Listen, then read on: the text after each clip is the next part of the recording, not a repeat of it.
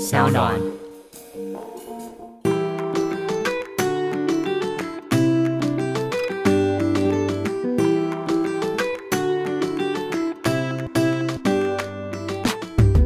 欢迎回到 Ivy 爱公微。今天呢，邀请到的是一个最近刚出书的作家，但我们也是一个好久以前就相识的好朋友。我们欢迎雪儿，嗨，大家好，我是雪儿，Hello 啊 Ivy。嗨，好久不见。对，我们大概有五年的时间没见。五年，而且你知道我在做你的专访的功课的时候，就一直觉得就是雪儿吧，一直越来越熟悉。然后我一直觉得说这就是我认识中的雪儿，可是似曾相似，但是又不是这么相似。后来我们刚刚在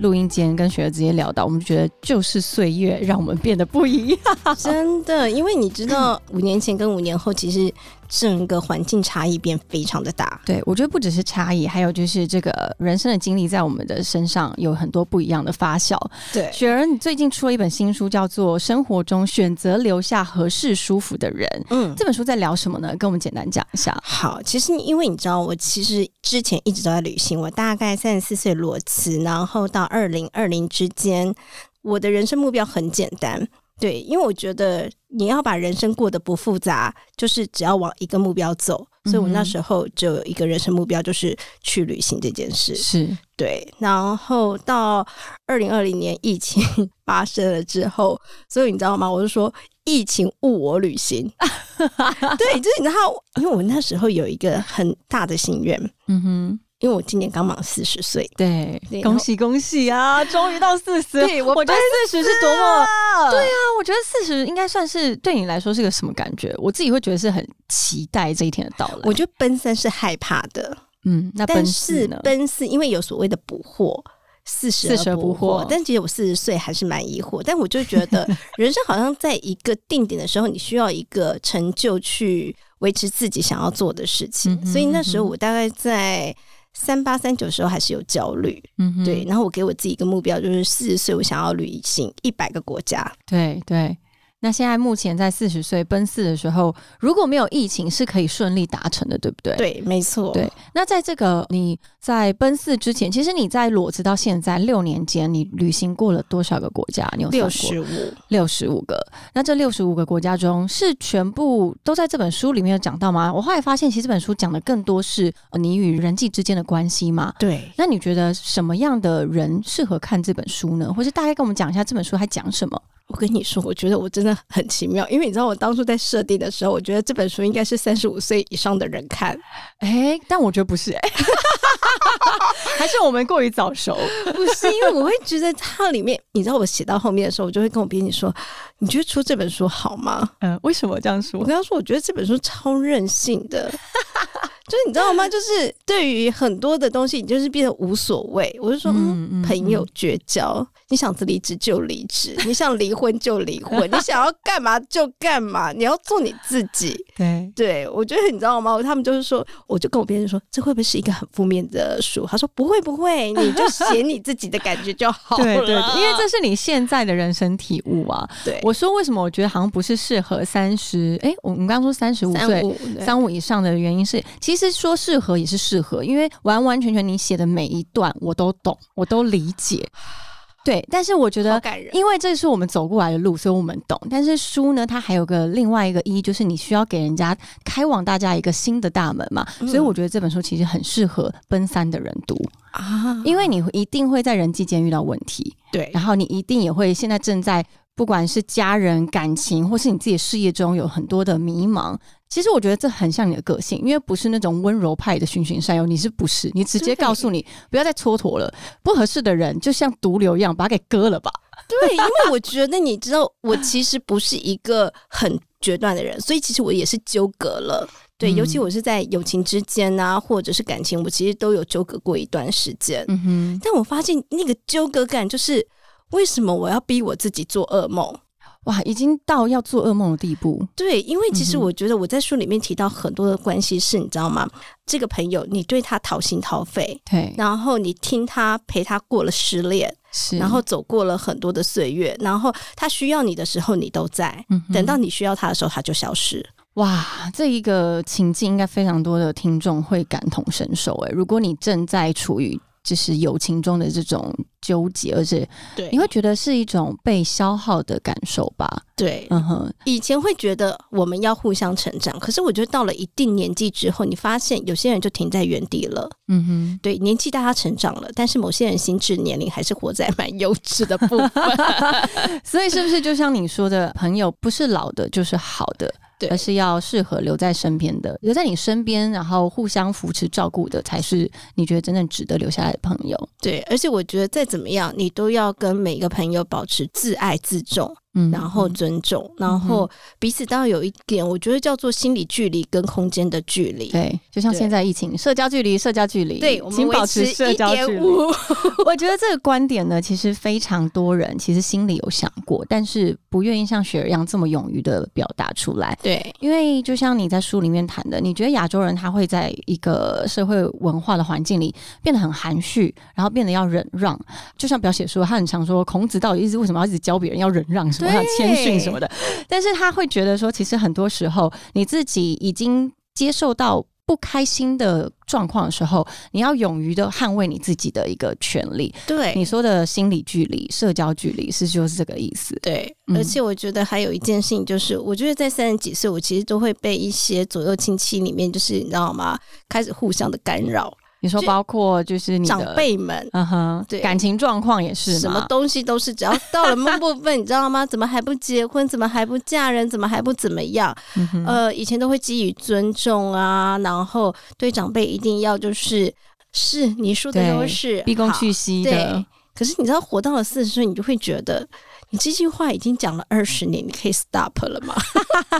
哎、那你是这样，你是可以直接这样跟人家讲的吗？我会就是比较委婉的跟他说：“阿姨，你真的讲很久了， 这个也还叫委婉哦，这个也蛮直接的吧？ 就是你讲了二十年，我都没有听了。你觉得你再讲二十年，我会 听吗哎、也是真的，真的。哎、那我很好奇耶，你在对于感情中，你是什么样子的原因，跟你自己理出来的一个头绪，你决定到现在是用单身的状况？嗯维持这个状况呢？？”对，因为其实很多人会问我说：“你是不婚的状态吗？”嗯哼，我说：“我没有不婚啊，我只是没有遇到而已。嗯哼，对我其实。我也会向往谈恋爱，我觉得不管几岁都有想要谈恋爱的心情。是对我只是不想要为了谈恋爱随便找一个渣男，就是嗯被扎或进是去为了了结婚而去当那个对号入座的那个人。对，没有错，因为我觉得过了某一个年纪，我们的，你知道，我前几天看那个《淑女养成记》，嗯嗯你有嗯看吗？我没有看哎、它就是里面讲，大概就是我们四十岁左右的女生，然后对有一个叫做早期更年哦期。早更，我知道，这我最害怕自己发生什么事。啊你知道它里面剧情有一个，就早跟我那时候你知道吗？一看完马上就上网去搜寻早，早更有什么症状？快告诉我，就然后情绪焦躁 啊，会不或会者是有什么热潮红丸、夜间发烫？对，都有，然后睡不着，然后我会想说，啊，我里面好像只有情绪报道这一点，其余都没有，所以还好。对，然后你就必须要确定一件事情啊，过了某一个年纪，你可能就没有办法那么再容易生小孩或怎么样，嗯哼你要去自己适应自己的身体的变化。嗯嗯嗯但是 OK，你自己都接受了，那就不需要再 care 别人怎么说了。对你之前在相亲的经验里面，跟你身边朋友相亲的经验里面，你觉得婚姻其实是选择另外一个，不是他的配偶条件如何，而是他的生活的状态是不是适合你的步调？对，对，我觉得这个就是完全是符合你刚刚说的。如果今天这个人他符合你的人生的步调的话，嗯其实什么怀孕啊，或是年纪啊，就不是什么有大家需要去介意的问题，对不对？对，而且我觉得三十岁之前的相亲跟三十五岁之后的相亲有一个很大的差别。所以你三十之前也相亲过，我其实有相亲，我朋友介绍，对，对，那那时候会有带一些期待，三十以前吗？你就已经相亲了？应该要算朋友介绍，朋友介绍嗯对，嗯嗯然后介绍一个男生，然后我们对就坐着聊天，对然后聊你最近工作也怎么样。对，，可是你知道，三十五岁，我真的觉得。我我今天写一件事呃，三十五岁，你就会觉得来都是毁你三观的人，哦，为什么？怎么说？你不觉得就是到了可某是一个三十五不是应该是蛮稳定的状态吗？不是，就是你的对象，你都会觉得他毁你三观。 如何？举个例子告诉我们，那位毁三观的先生，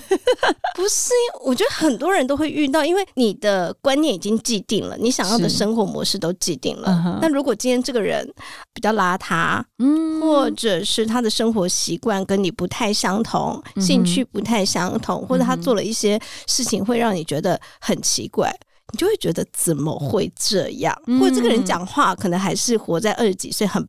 你都活了四十岁，讲话还这么白 目。对我真的觉得这些人都是来毁三观用的。所以你在相亲的过程中有遇到这种就是那种很尴尬的窘境，你也是直接转身离开吗？我现在不会转身离开，我现在都是你知道吗？谢谢，嗯然礼后貌再的走，结束这一局，我觉得还漂是要亮的退场。 对，我们还是要漂亮的对象给人家下台阶嘛，对不 对？哎、我觉得这确实是可能三四十岁女生的一个智慧啦，就是不会对像年纪轻的时候，你遇到毁三观的人就觉得拜拜。再联络完全不理，但是可能到四十岁以后，我们在乎的点不同了，对在乎的就像你说的三观有没有正确，也不是说正确，而是有没有符合自己的期待。对就像你说的，进入婚姻其实就是找生活共识嘛。对有生活共识的人，那我们就可以携手走下去。所以你其实不会因为家人的这种刻意的关心而自己有压力，就是了。以前会，现在都不会了。那你以前是有跟家里 fight 过这件？因为我妈就会，你知道吗？无事无事说，哎，那个最近谁谁谁，然后哎，儿子念了研究院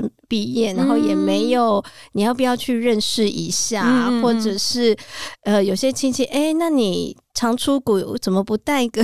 阿豆阿豆啊啊回来？就是你说他们已经那个标准已经越开越广了，对 不对，就对，想说你那么常出国，你干嘛不带个阿豆啊回来？然后我就觉得 你们有噔噔噔 吗？这样嗯嗯子，嗯嗯那你有跟他沟通吗？或是你有跟他说我为什么现在就是没有另外一半？嗯，我觉得长辈不用沟通，谢谢。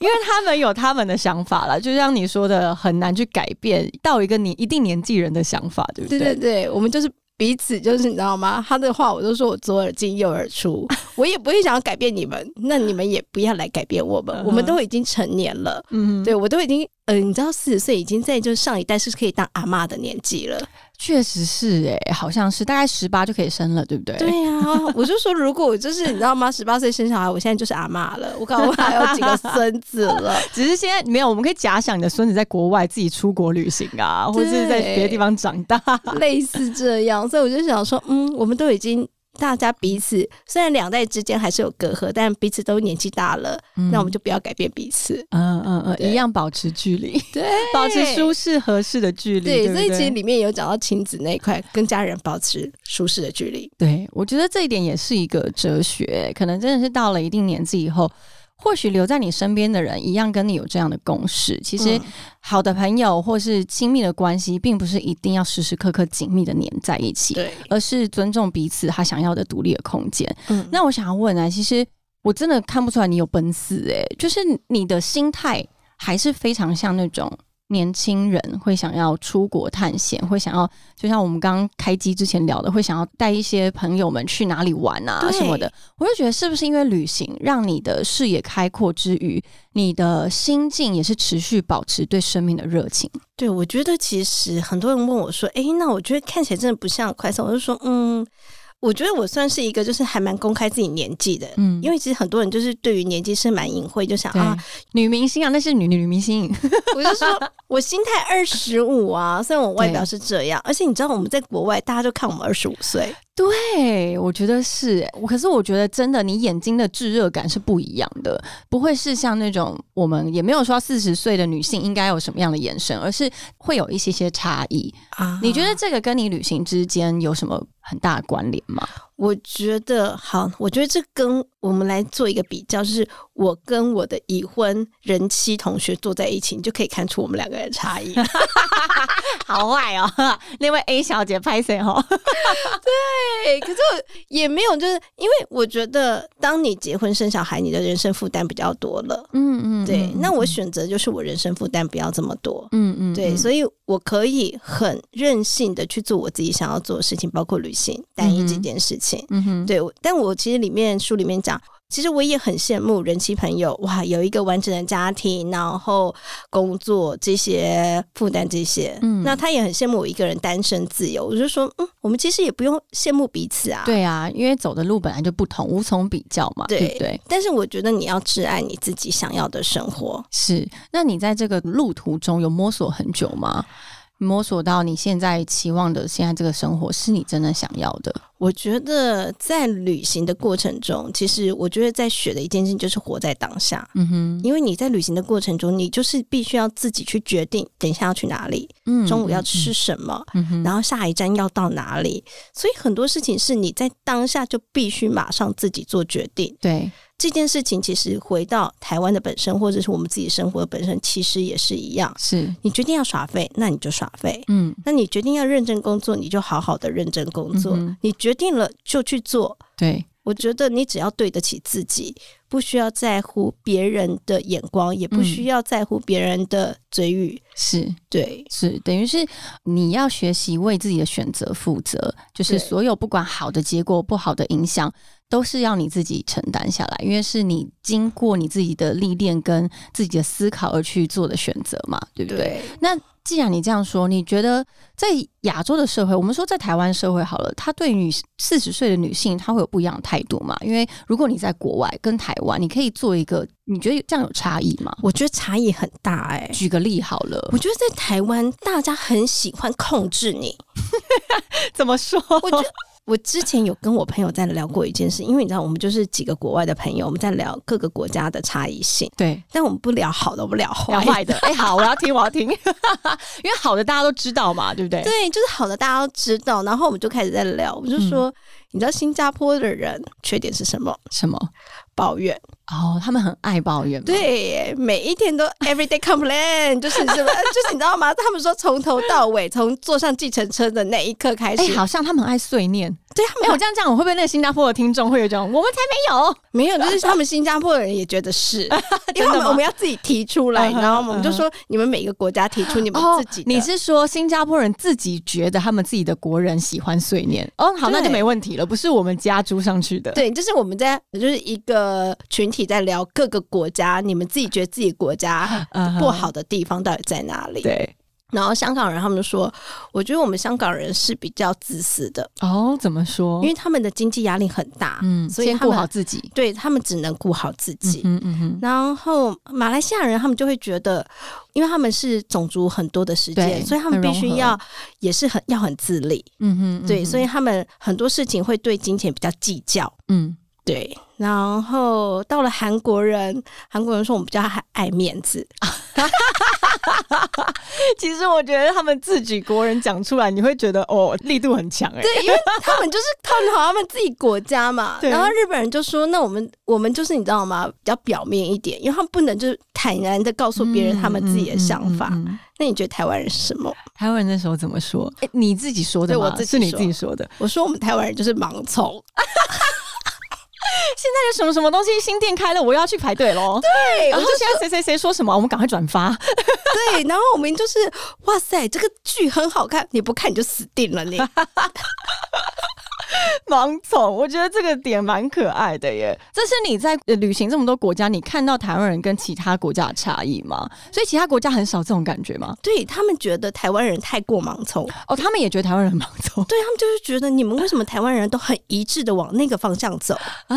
你们为什么没有独立思考？ 是对，或者是你们每个人都是个体，但是你们好像发生什么事情，台湾人都要集体行动。嗯然后哦，这个东西很好吃，所有人都去吃这个 东西。我说这就是我们台湾人个性啊，我们台湾人从小的养成就是我珍们珠奶茶很好喝，一窝蜂的一人窝就是蜂，然后一下要吃什么麻辣小龙虾，全部都一窝蜂这样子。 对，但我觉得就是对，可能是民族性哎、可能要对跟着风向走，你才不会有危险，对对不对？但是不是反而来说，这样子被提出来，你因为你一定是自己反刍以后，你觉得台湾有这样的个性，对那你自己对于自己这样子有没有？在你身中身上有看到这样的个性，然后你又把它慢慢的排除或冲淡呢？有，因为你我们那时候就在讨论彼此国家的民族性嘛，对劣根民劣族根性这样 子，然后你就很思考，因为其实其他国家也会觉得你们台湾人为什么就是做任何事情都很保守，哦，真的啊，对，嗯嗯，因为嗯像我们举举例，我就是之前在国外打工度假嘛，对，台湾人很习惯，就是我们一定要工作做满，比如说这个嗯 season 这个季节，然后嗯三个月，我们就是会做到三个月再多一点点。嗯哼，对，但是国外人可能做了两个月他就落跑了，或者有些人做两个礼拜啊真就假落跑了。就是直接落跑了对，可是因为外国老板也不会怎么样，他就觉得你只是来做 part time 的。哦。应该说，呃，我们的民族性就是非常的守规矩嘛。对，哦，好像是哎，然后我们希望就是钱存好存满之后再去旅行。嗯，对但外准国人备就会好一觉切得要准备好再出发我现在有一千块，我就要去旅行了。啊。那这个对你在面对这件事情的时候，你有什么冲击？我就觉得这群人怎么疯了吗？ 他们不知道存钱很重要吗？他们不觉得多存一点钱，他们就可以多去很多的国家，嗯哼或者是多去很多地方，嗯哼然后采个两个礼拜的草莓就走了， 然后就说要去环游世界，就要去玩了。 你们知道，你们这样未来会很有问题。嗯就是你知道， 那个时候一定会是这种想法。台湾的长辈就是这样教育我们对对的。对，因为是你要那个那叫什么？你要未雨绸缪，然后你要对先做好很万全的规划。对你要存到一定的钱，你才能去花对这样子的对钱。那你有改变吗？外国人说 “why”，为什么？走一步看一步，对不他对们？会觉得你很奇怪，嗯哼，他就说现在就是最美丽的 season 啊。嗯，你错过这个 season，你要再过一年。对我，现在有这个钱，我就是要去体验这个季节里面最美好的。嗯哼，你存完这个钱，就已经过了冬天了。没错，又不是冬眠吼，一定要先准备好一些食物存起来吼。可是亚洲就是冬眠，哎亚洲是冬冬 眠制，亚洲就是北极熊冬眠制。眠，就是我们好像什么东西都要未雨绸缪，然后长辈都会告诉你什么东西都要准备，然后嗯嗯再嗯出发。然后我回来的时候，我就跟很多人讲旅行这件事，嗯，他们就会最常会问你要准备多少钱？对，一定是。我觉得我以往的经验也是，我们有时候分享旅游，然后一定会很多人说，嗯、我是不是一定要存好多少钱，或是准备好多少规划，我再出发，对，对不对？那你那时候怎么跟他们回应呢？然后我就跟他说一件事，你知道外国人一千块钱不会讲英文，他都出门了。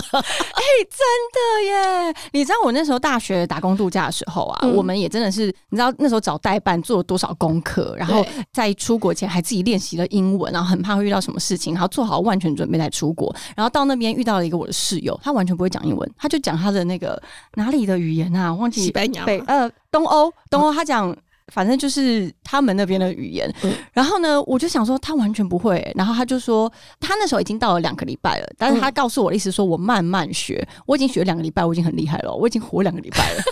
那时候我想说哇，你怎么这么勇敢？他他说我就是来这边工作的，我就是来这边学习的、啊，所以我不需要学习好再出发。对，那时候确实也打翻我的三观哎、然后呢，我之后在飞的时候，我以前很喜欢澳洲。嗯我飞澳洲的时候，我第一次听到有人家说，我不知道现在是不是啊，但是嗯雪儿可以纠正我。澳洲的他们的知心制是两个礼拜知心一对次，没错到现在也是嘛。嗯，我那时候觉得说两个礼拜知心一次，那你知道年轻人，尤其澳洲的年轻人，他们两个礼拜就把钱花光了，，对然后再继续赚钱，对从来没有存钱的观念。哦是我那时候都为他们担忧啊，我那时候才二十几岁，然后我就想说，天哪，难道他们这样子不会觉得未来会什么什么？然后什么呃，我们通常都说之后要买房子啊，要干嘛要干嘛，养对养育小孩。但对于他们来说，这就是为什么，因为他们政府的制度保护的很好，对然后再来是他们自己觉得，就像你说的，现在季节就是这么美丽，我现在青春就是正值。年华的时候，我现在就是要绽放我自己，所以我不需要准备这么多，我不用等到我已经脸上有皱纹以后我再出发。对，对然后你对就会发现他们就是玩乐的特别的嗨。对，那通常呢，因为我在你书中有看到有人问你说，是不是要等到准备好所有的钱，然后有时间了退休以后再出去玩，或者是你选择在你年轻的时候有钱就准备出去玩？你这一点有什么观念可以分享给大家？我觉得你觉得重要就好了，因为嗯其实应该是说，我们到了这个年纪，我也不会逼迫你说你非要辞职才能去旅行，或者是你怎么样。但我觉得我重要的是你决定，不要说。哦，我想要，我觉得或怎么样，我觉得你就直接决定你要不要就好了，不要你犹豫，对你不要犹豫，因为我觉得这个世界很大，嗯那你看到的不同的人事物都会影响到你的人生。嗯嗯对，嗯没那你错要等到六十岁之后再去影响呢，还是三十几岁、二十几岁去影响？我觉得这都是你自己的决定这件事情。嗯所以其实有时候我会没有办法接受很多的年轻人，嗯、我可能要问我一下爸妈。我想说，你不是都已经超过二十岁了吗？哎、但是这一点是不是也是你走过来的路？因为雪儿好像年轻的时候是在虎妈的权威之下长大。对，那你在哪一刻的时候决定你要为自己发声？我觉得那时候我在三十岁前都在我妈的淫威之下生活，啊所以其实也算晚哎、其实是很晚你的已经忍了很久了。对，我觉得就是在亚洲的那个社会忍让很久，所以你知道，到了国外，其实二十几岁的人不太理解我们这些亚洲被淫因为 威之权、下，淫 威权威之下长大的孩子，对他们会觉得你们这个观念怪怪的。啊所以我其实，在旅行中，我慢慢在修正我自己的观念。嗯哼，然后等到回来之后，我妈的观念还是一样，哇，那怎么办？家庭革命，可是她会慢慢改变，因为她会嗯看见你的成长。嗯哼，对，那她看到你在国外，哇，一个人也可以过得那么开心，嗯不会讲西班牙文也是可以去南美洲，嗯，对，不会讲法语也是可以去法国。对，我觉得很多事情是你做出了某一些东西，他们看到他们会自己改变，是你不需要跟他们解释太多。是，我觉得我也同意耶，因为其实很多人都跟我说，为什么我从小就是可以这么的自由的做任何的选择。然后你知道我自己那时候也是一个很任性的，只讲了一句话告诉我朋友，因为我朋友也是在权威下面家庭长大的孩子，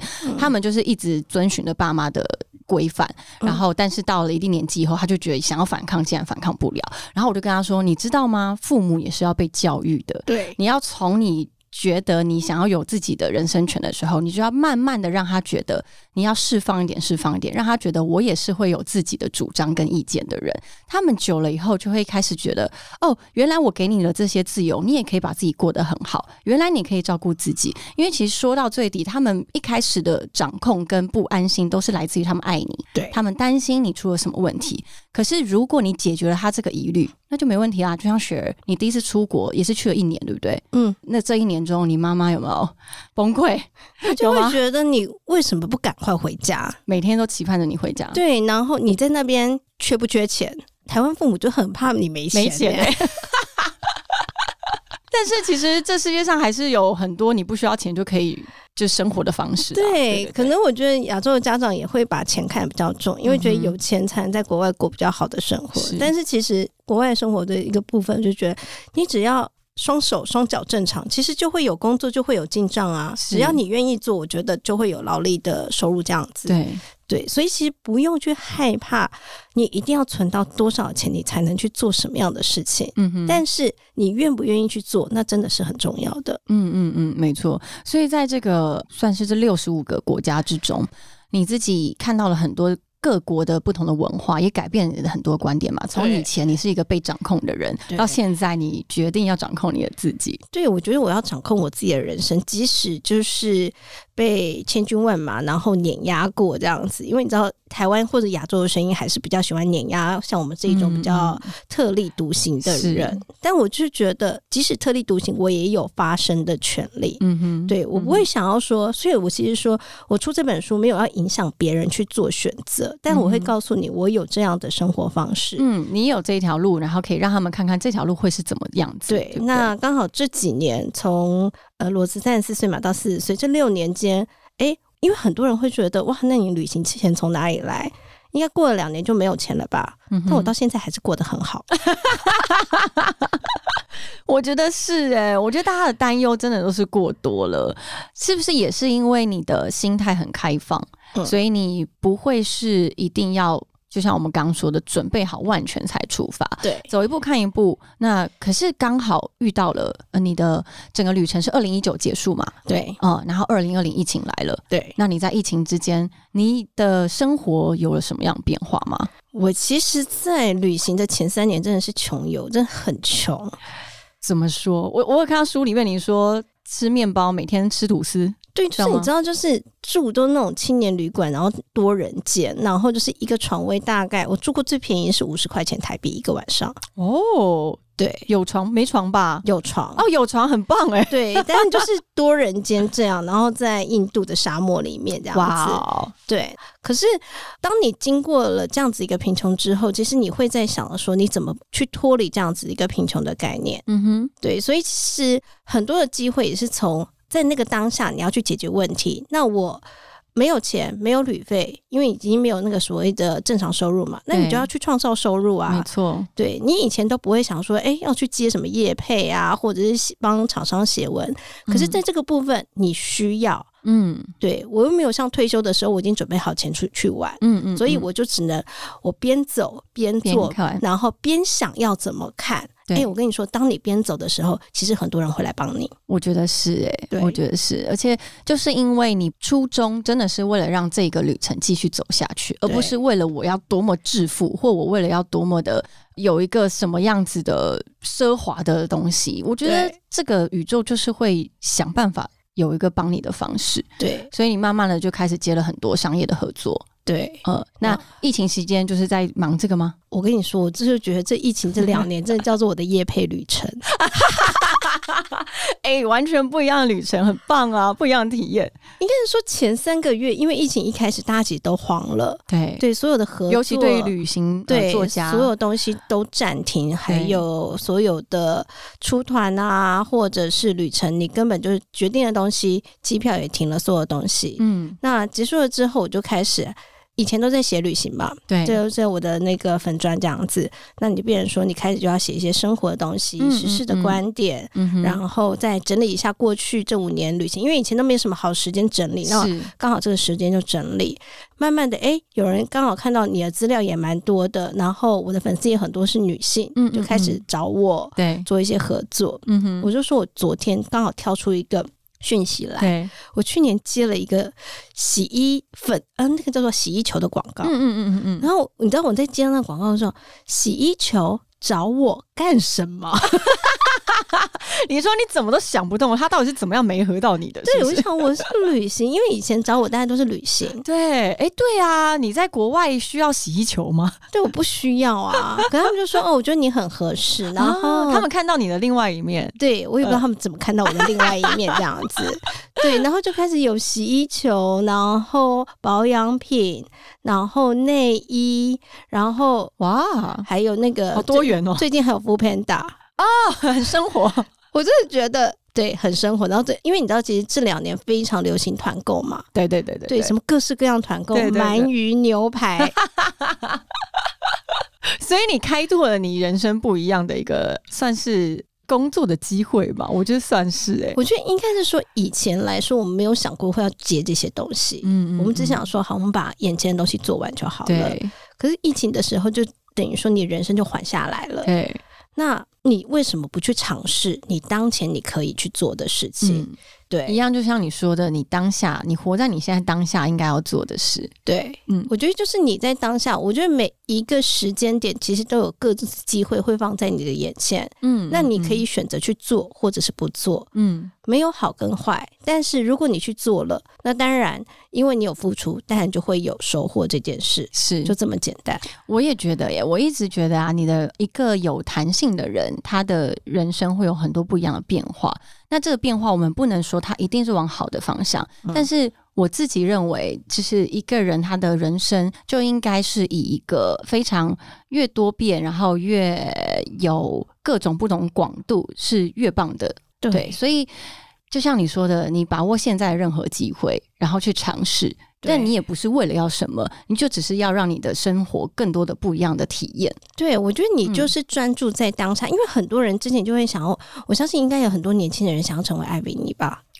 我不知道哎、姐姐已经可能要早更喽。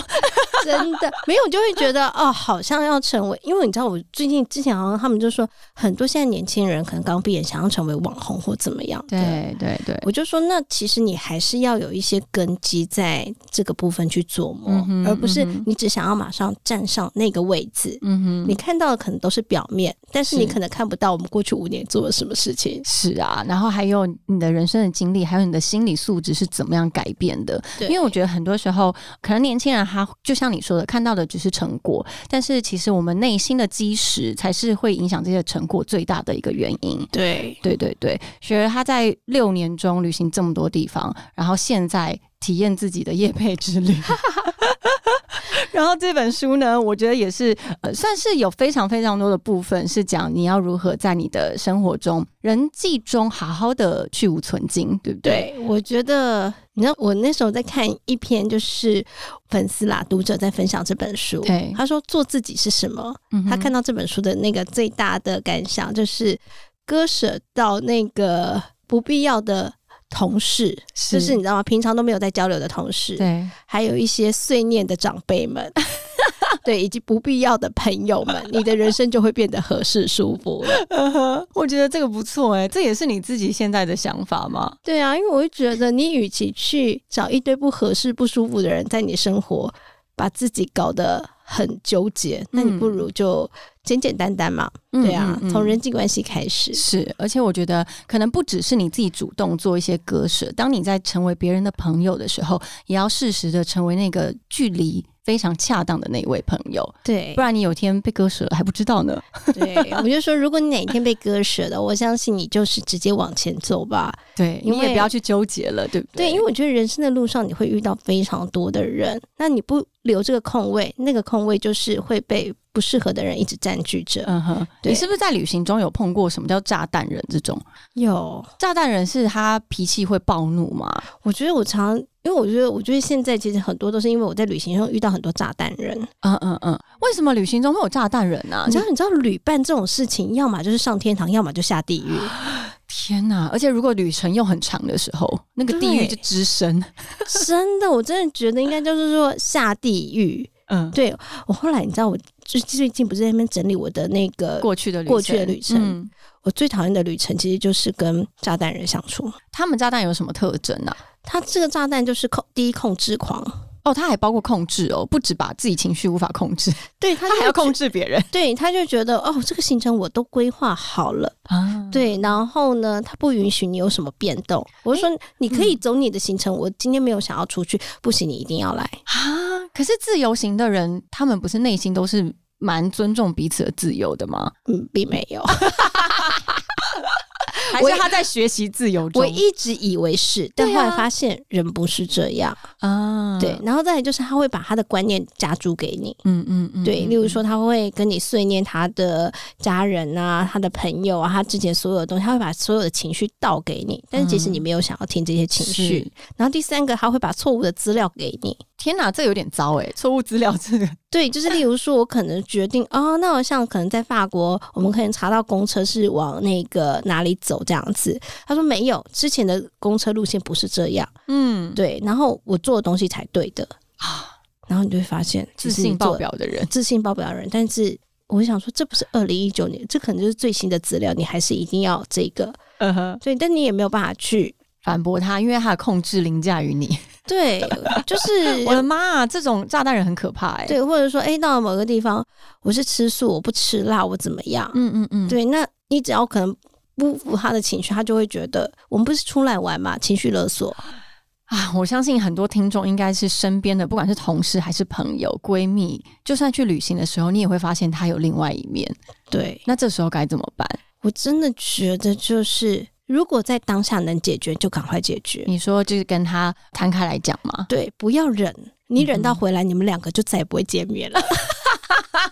然后那个旅程还浪费了是你回想那个旅程，都是非常噩梦一场。哦。所以你有就是摊牌讲过，然后后面是紧接着变好一点了嘛？，对我觉得就是我后来的学习一件事情，就是当你摊牌讲完之后，你的情绪得到抒发的时候。嗯。你自己跟对方，他们会获得一个缓冲，可是嗯嗯如果你就像我们刚刚一开始讲的亚洲情绪嘛，好，我忍，我让，对。对，然后然后或许他也是这样想，就是用对一种非常我我有时候也会觉得说，不知道到底自己在那边假宽容什么， 对假大方跟假假大宽方容，假然后宽我容们要大气，对嗯对，我们先帮对方想，他或许就真的没有钱，我先带电了，嗯、他之后应该会还我吧，嗯哼然后结果他一直都不还你的时候就，就嗯真的是可以还我钱吗？嗯、我最近手头有点紧， 就是你知道假大气的人就会。你知道吗？就会一直帮对方想，想到就是对方连钱都不还的时候，啊，对，所以其实你是鼓励大家就是勇于说出来，对不对？，对，嗯因为那我觉得嗯你要沟通，你要就是有情绪有在那个地方，大家事情才可以被解决。对我但也是同意。嗯但如果你一直假大气，你就只是被吃定的份这样。是，就像你有一句话写的很好，你说 friend 里面呢，f r i e n d 最后三个字也是 e n d，就是当你遇到该结束的人，你也要勇于去结束它，超棒的。所以祝福所有的听众，如果你在身边身旁中遇到你觉得可能不适合跟你继续走下去的朋友，或者是你觉得在你的人生中他不是那个让你能够合适继续交友的状态，不管是朋友或是亲人，其实都可以把它做一个。 你直接你是把它给切掉意思吗？我觉得是一个好的距离啦，保持距离就好，对距离有一种美感，对不对？对，呃，好，最后雪儿，你有没有一句话可以来告诉呃哪一些朋友，或者是他们看了这本书，可以有一些什么样的想法的呢？或者一些忠告给他们？我觉得就是半熟不熟吧，选择你要的，舍弃你不要的，过你自己想要的就好了。好的，我觉得真的非常棒，过你自己想要的生活，然后勇于接受你自己的选择。我们谢谢雪儿，谢谢谢你 Ivy 我们下次见喽，拜拜。